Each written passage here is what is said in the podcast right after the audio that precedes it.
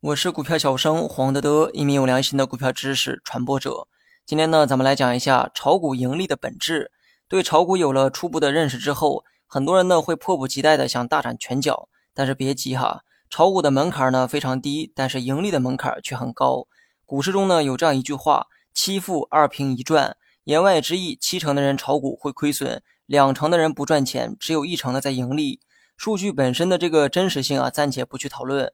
但是二八定律的存在是真实的，也就是百分之二十的人呢赚走了百分之八十的钱。股市中呢亦是如此。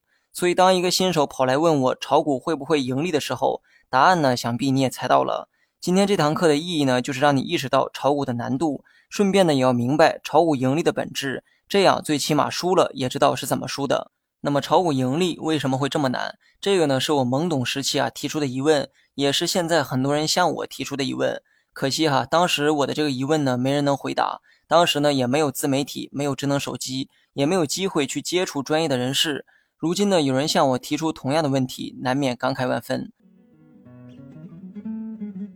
学习更多实战技巧，你也可以关注我的公众号“股票小生黄德德”。盈利困难是因为炒股本质是零和博弈。是在相互竞争的环境下决出的输赢，而不是共同追求某一个目标。咱们呢，举个例子哈，考试六十分为及格，八十分为优秀。想优秀，只需要考八十分即可。这个呢很容易。为什么这么说呢？因为理论上所有人都可以考八十分以上，考上八十分你就是成功。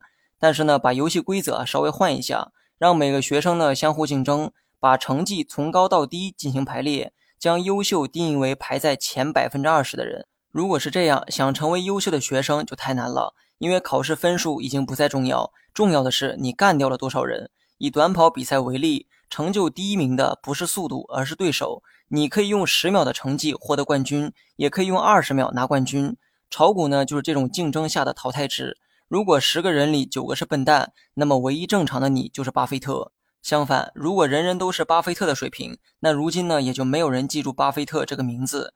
你在股市中赚的钱呢，必然是别人的亏损。虽然不知道是谁啊把钱亏给了你，但是你的盈利必然建立在了一部分人的亏损之上。这个就是零和博弈的本质。相反，你亏的钱呢，就是别人口袋里的利润。或许在某一时期内，所有人会一起盈利，一起亏损，但是把周期放长，盈亏必然是对等的。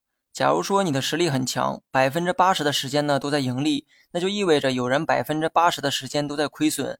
炒股呢并不难，但盈利却很难，因为炒股的目标是干掉对手，而不是共同追求同一个目标。你的赢必须建立在对方的输上，不存在共同走向美好生活的可能。今天讲这些呢，并不是为了打消大家的这个炒股的念头，而是让大家对股市里的竞争有一个正确的认识。炒股可以，但请努力成为百分之二十的人。如果你实力不错，也不要放松警惕，因为对手可能会越来越强。到时候你还会淘汰到百分之八十的行列中。希望本期内容呢，对你今后的投资有一定启蒙的含义。好了，本期节目就到这里，详细内容你也可以在节目下方查看文字稿件。